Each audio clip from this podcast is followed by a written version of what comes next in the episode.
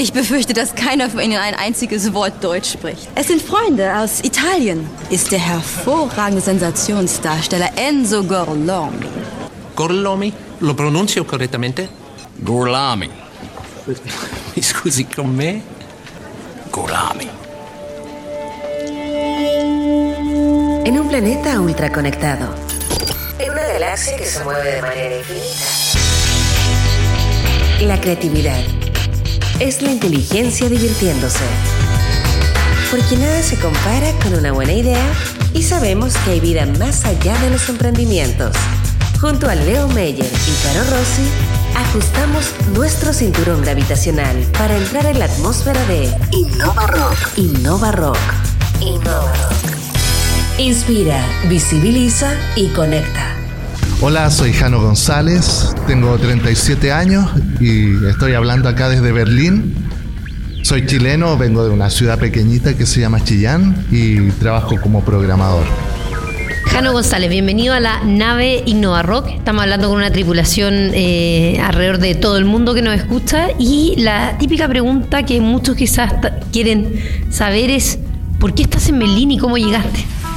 Bueno, yo eh, durante los últimos cinco años eh, he estado trabajando para SoundCloud, una, una de las plataformas de audio líderes en el mundo, y es un poco interesante cómo llegué allá. Yo básicamente llegué por casualidad.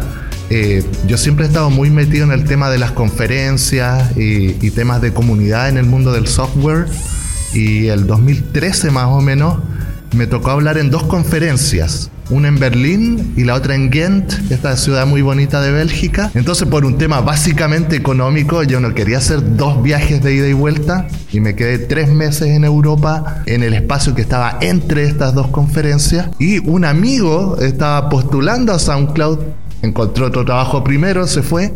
Y yo le dije, oh, mira, yo tengo algunas canciones en la plataforma, soy súper fan de SoundCloud ¿Me, podrías conseguir una visita a la oficina? Y yo pensaba traerme unas poleras, no sé, cosas para mis amigos, stickers. Y terminé con un trabajo al final. Él me encontró una entrevista con el equipo de reclutamiento ellos me contaron un poco sobre cómo era el proceso de postulación, el tema de relocation, que te ayudan a moverte de un país a otro, te dan apoyo los primeros meses con temas de traducción, etc. Entonces dije, ¿por qué no? Y postulé. Fui por poleras, terminé con un trabajo. ¿Siempre te imaginaste o no trabajando en una empresa global como el caso de SoundCloud? Eh, ¿Tenías como esas aspiraciones de pensar en grande o hubo algo que lo gatilló y empezaste a decir, sí, yo sí puedo entrar a una multinacional o una tech? Bueno, yo en mis primeros años de carrera estuve muy ligado al área de consultoría, temas muy de cubículo, terno y corbata, y en algún momento dije, mm, esto tal vez no es el mundo que más me apasiona, y empecé a meterme en, otras partes de la tecnología que eran un poco más novedosas. Eh, me metí en muchas comunidades de desarrollo de software y ahí cuando empecé a, cuando empecé a conocer gente que hacía cosas distintas, más innovadoras, que iban más allá de ayudar al banco a que tenga más plata, etcétera, eh, ahí es cuando dije, mm, me interesa mucho este mundo y creo que puedo pertenecer a este mundo.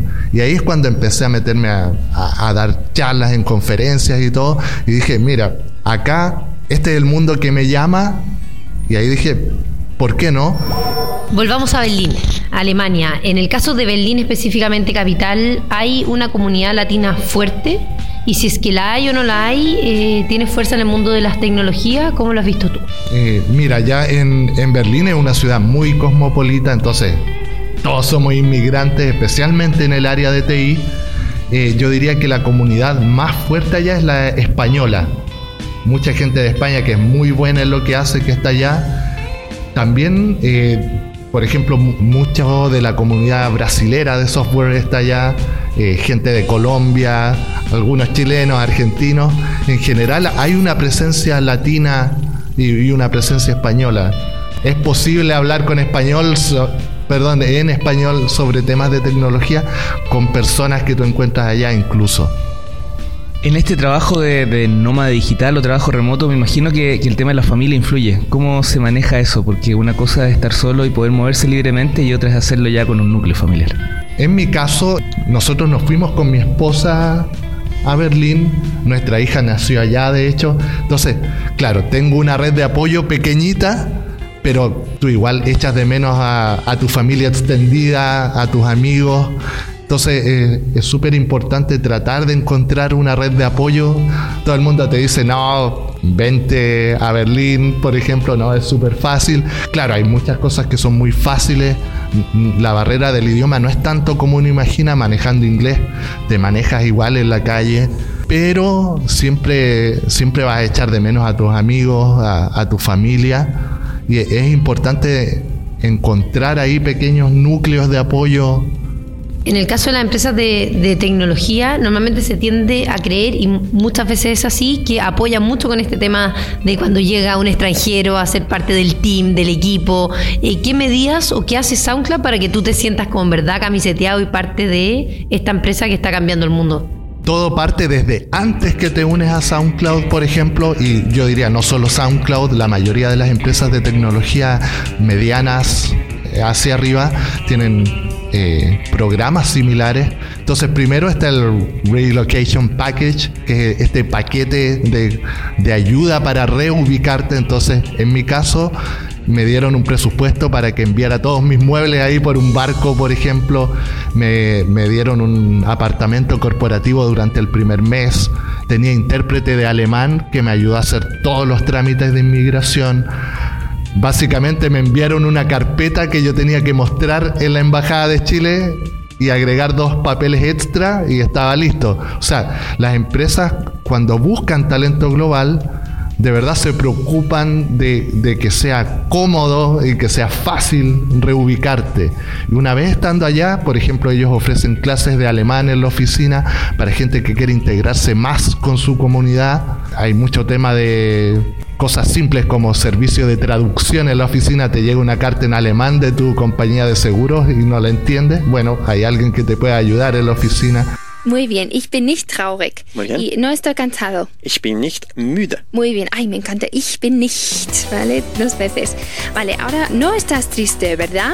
Du bist nicht traurig. Siempre me ha tocado que los equipos te hacen sentir súper bienvenido. Eh, les interesa conocer tu cultura y mostrarte la de ellos.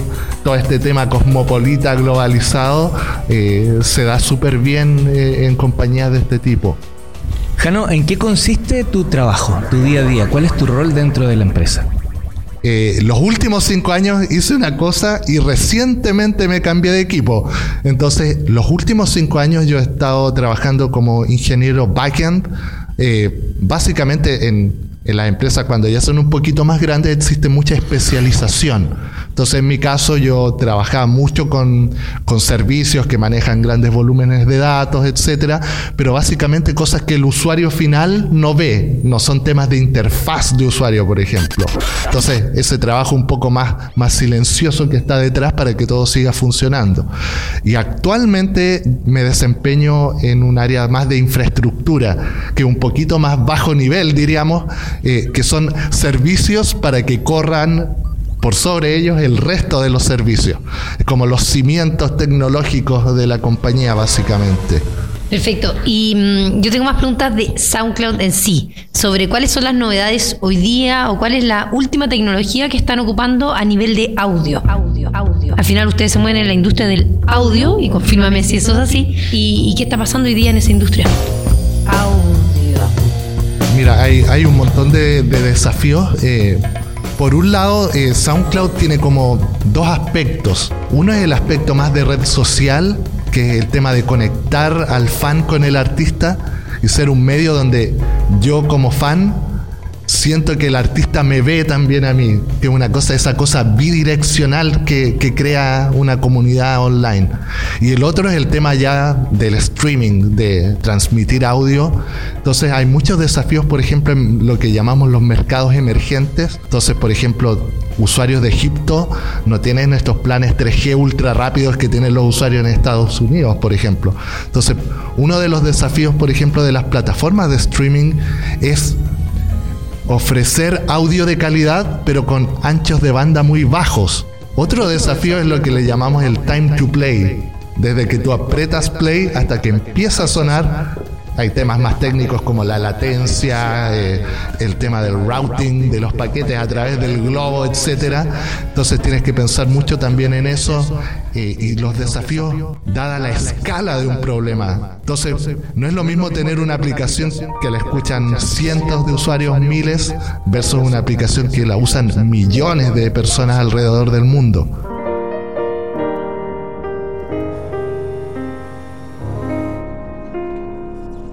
La escala de esos problemas le agrega un nivel de dificultad extra que, tú tienes que resolver de alguna manera.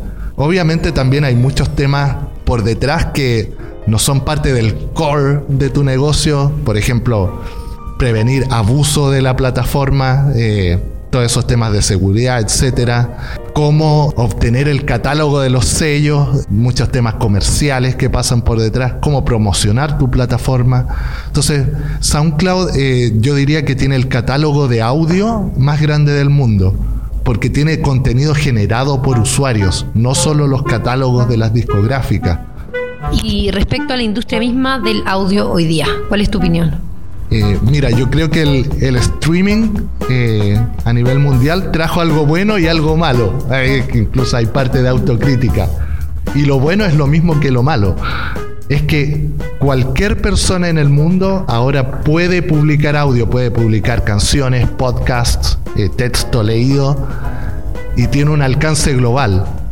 Eso es buenísimo porque le da oportunidades a todo el mundo pero también genera desafíos nuevos. La, gente que, los artistas clásicos, por ejemplo, que tenían eh, tratos con discográficas, etcétera, ahora también compiten con gente que simplemente sube sus canciones y se hace famosa de un día para otro. Entonces, no tienes que trabajar solo en, en ser bueno en tu arte, también tienes que trabajar en ser bueno en promocionarte, presencia en redes sociales. Entonces el streaming trae algo bueno y algo malo. Trae democratiza, digamos, de cierta manera, eh, eh, que tú tengas una voz en el mundo, pero también trae nuevos desafíos de cómo hacer que tu voz sea escuchada entre la de otros millones de personas. Hablemos del mundo de la música. Nos contaron que eh, eras compositor de música. Cuenta un poco de cuándo ocurrió eso y también cuál es tu conexión con SoundCloud con esa música. Bueno, la, música siempre ha sido parte de mi vida. Yo, no sé, tipo 11, 12 años tenía un teclado Yamaha así de esos chiquititos con como 25 teclas. Bueno, dos octavas más una tecla. Hagan el cálculo ahí. Eh, y básicamente yo no sabía nada de música, apretaba teclas al azar, ocupaba una, una radio doble casetera para hacer eh, grabación multipista. Y a partir de los años fui mejorando, espero. en su momento yo subía ahí algunas canciones de surf rock, este estilo así instrumental, muy inspirado en Dick Dale, The Shadows, etc. Y las subía a MySpace en su momento, hace muchos años. Y en, en algún momento me cambié a SoundCloud porque encontré que era una plataforma mucho más poderosa. Entonces siempre fui también fan de SoundCloud desde muy los inicios y siempre he estado ligado a, tocar en bandas, a hacer mi propia música. Hace un tiempo empecé a tocar bajo simplemente porque necesitábamos un par de bandas para las fiestas de SoundCloud. Empecé a tocar. Ahora como estoy en Berlín me he metido ahí en, la música electrónica, sintetizadores, porque allá la escena es súper fuerte. Podríamos decir que el rock de Berlín es en realidad el techno. Ahí está el underground, la rebeldía.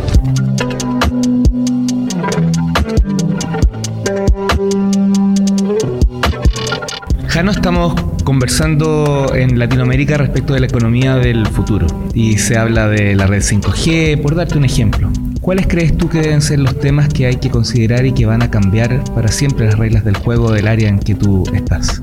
Yo creo personalmente que hay, dos temas que deben ser impulsados. Uno es como tú dices, por ejemplo, 5G, todo el tema de conectividad. Entonces, si tú estás en, en un pueblecito pequeño, igual tienes acceso a toda la información del mundo, eres capaz de a lo mejor trabajar remotamente con empresas de cualquier país del mundo. Y el otro tema es también eh, no solo alfabetización ahora, sino que la enseñanza del inglés, por ejemplo, en los colegios. Para ser un ciudadano del mundo tienes que hablar el lenguaje global. ¿Qué es el lenguaje glo- global? Las tecnologías de información y el inglés por otro lado. Eso es lo que se debería potenciar para tener estos ciudadanos del mundo en el futuro. Esta es mi opinión. United taxi in the position, hold 35 behind Dividend. Uh, 243, contact Emery Parking Control. ¿Y SoundCloud dónde va a estar en el año 2023? ¿Qué se espera de esta plataforma? Esto sí que es pregunta trampa, porque no importa lo que diga. ¿eh? Si digo algo en, en el futuro, oh, no le apunté. O si digo algo y le apunté, tal vez voy a estar. Van a decir, no, le- fue por azar. Pero yo creo que lo- los desafíos más grandes ahora son cómo empoderar a gente de todo el mundo para que se conecte a través del audio, se conecte a través de la música. Y la forma en que eso va a llegar, no sé, a lo mejor con cascos de realidad virtual para hablar con tu artista favorito como si estuvieras ahí, no sé, o poder asistir a un concierto sin estar físicamente y sentir todo lo que pasa, tal vez, pero eh, es súper difícil predecir las tendencias del mercado, estos saltos exponenciales que se pega la tecnología cada cierto tiempo. Entonces, no sé, pero solo les puedo decir que lo mejor está por venir. La última por mi parte tiene que ver con el, el, el- espacio que nos rodea. Estamos en una ciudad distinta a Chillán o parecida a Chillán, distinta a Santiago como país, capital, Chile. ¿Cómo es este entorno? ¿Cómo lo describirías en, en- en aquel... Cómo, cómo te mueves? ¿Es una ciudad inteligente? Mira, Berlín, yo diría que lo que lo, lo que define Berlín como ciudad es la rebeldía. Entonces, por eso tal vez hay una escena startup, gente que quiere ir contra el mainstream siempre. También por eso la- hay mucha escena musical underground. La, ciudad en sí, yo diría que no es una tecnópolis. Tú no ves así como, no sé, letreros inteligentes por todos lados, etcétera. Es una ciudad más bien sencilla, austera, una de las capitales más pobres de Europa. Pero eso lo- se- también se ocupa a favor de Berlín. Entonces, como es una de las capitales más pobres de Europa, también el, el nivel de ingresos que tú necesitas para vivir no es tan alto. Entonces, pueden haber más artistas, pueden haber más soñadores, más gente que quiere cambiar el mundo y, y no tiene trabajos tan tradicionales. Entonces, hay un entorno de rebeldía, de emprendimiento, combinado con toda la historia de Berlín que hay por detrás, una historia muy dura, gente que reconstruyó su ciudad una vez, que la tuvo partida por muchos años y trató de construir algo a partir de dos partes completamente distintas. Entonces hay una mezcla ahí de, de historia, rebeldía, desafíos para el futuro. Yo diría que, no sé, es como las partes buenas de Santiago más las partes buenas de una ciudad pequeña como la mía que es Chillán. Bueno, Jano González, muchas gracias por acompañarnos en este viaje por la nave Innova Rock. Felices de habernos conectado con Berlín, Alemania. ¿Y algún último tip para todos los que nos están escuchando? Bueno, un consejo que, no sé, lo que a mí me funcionó, por ejemplo, para encontrar trabajos interesantes afuera, moverme por el mundo, fue conectarme con mi comunidad. En mi caso es la comunidad de desarrollo de software, conocer gente de Argentina, Uruguay, Alemania, etcétera, que hace lo mismo que yo, que, que los mueve, digamos, una, una pasión similar. Entonces, eh, decimos que estamos en un mundo globalizado, que estamos todos conectados, pero el pertenecer a una comunidad y de repente verse en forma presencial crea lazos súper fuertes que extienden tus oportunidades en el mundo. Entonces, si, si tú eres emprendedor, eres programadora, no te quedes simplemente con tus clientes, la gente de tu trabajo, sino que busca enseñar lo que tú sabes, busca aprender de otras personas y en ese compartir conocimientos, compartir una pasión, se arman redes mucho más grandes que te dan oportunidades por todo el mundo, básicamente. Muchas gracias por acompañarnos en la nave Innova. La creatividad es la inteligencia divirtiéndose. En un planeta ultra conectado, en una galaxia que se mueve de manera infinita, nada se compara con una buena idea. Porque sabemos que hay vida más allá de los emprendimientos. Esto fue Innova Rock. Junto a Leo Meyer y Caro Rossi. El programa que inspira, visibiliza y conecta.